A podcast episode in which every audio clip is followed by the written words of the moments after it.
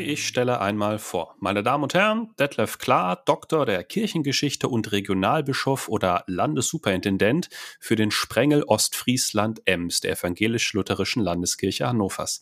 Herzlich willkommen hier bei uns. Ja, moin miteinander.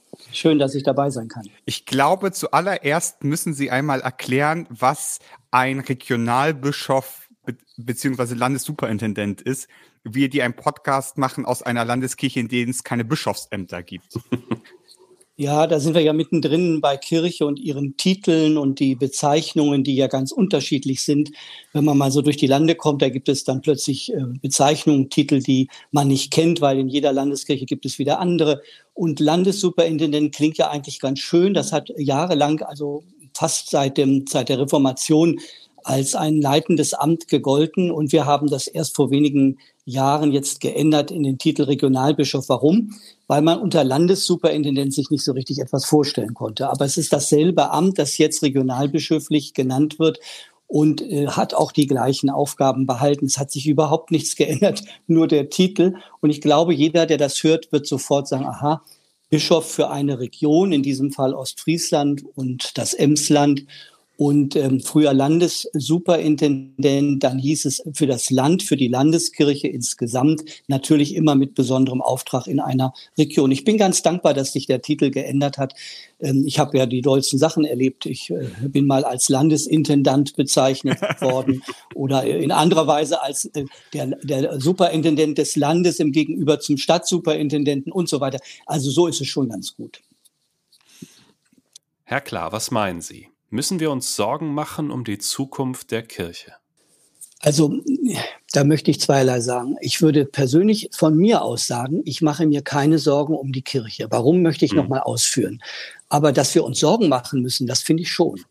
Aber da sieht man auch das Miteinander. Ich verstehe Kirchengeschichte nicht so, das ist die Geschichte der Kirche und hier ist die Geschichte der Welt. Hm. Ich würde es immer zusammenhängend sehen. Nehmen Sie mal die Wende. 89, mhm. was war das für ein Ereignis? Ich war Pastor in Uelzen und plötzlich hieß es, die Mauer ist weg. Und dann kamen da die Travis in dem kleinen Ort Uelzen, in der kleinen Stadt, wo ich war. Großartig. Und wir weinten vor Freude, dass das möglich war. Und jetzt will doch keiner sagen, ja, das war Weltgeschichte und hat mit der Kirche nichts zu tun. Das hängt doch immer zusammen. Also das, was gerade die Herausforderungen sind in der Welt, in der Zeit, die Veränderungen, der, das statische Denken zwischen Ost und West, das damals war. Leider fängt das wieder an, so ein bisschen, wie wir es ja gerade wieder wahrnehmen. Auch da liegt eine große Gefahr im Moment.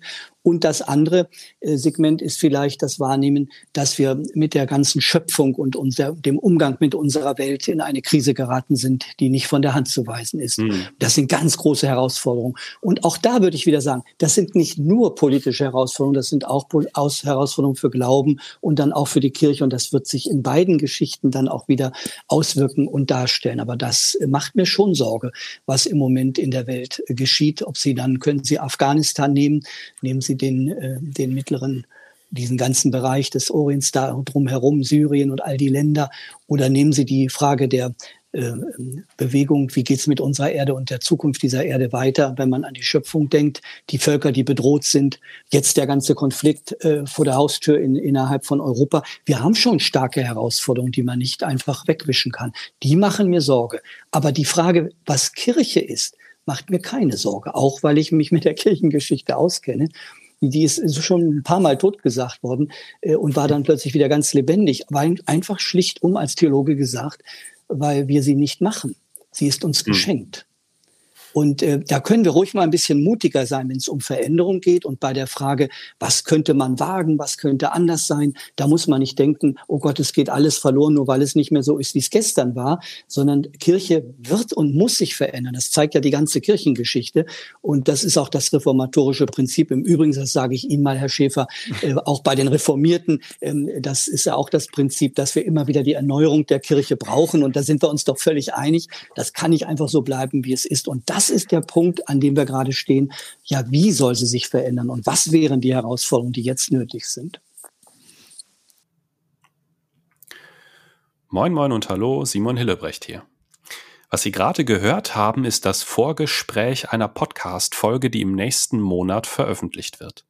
Der kurze Teaser, den Sie gerade hörten, entstand nur online, aber wir fahren im kommenden Monat nach Ostfriesland und besuchen Detlef Klar vor Ort.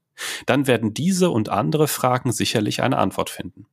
Wenn Sie noch Fragen zur Vergangenheit oder Zukunft der Kirche haben, dann schicken Sie die uns gerne. Und zwar an podcast.marienkirche-herford.de.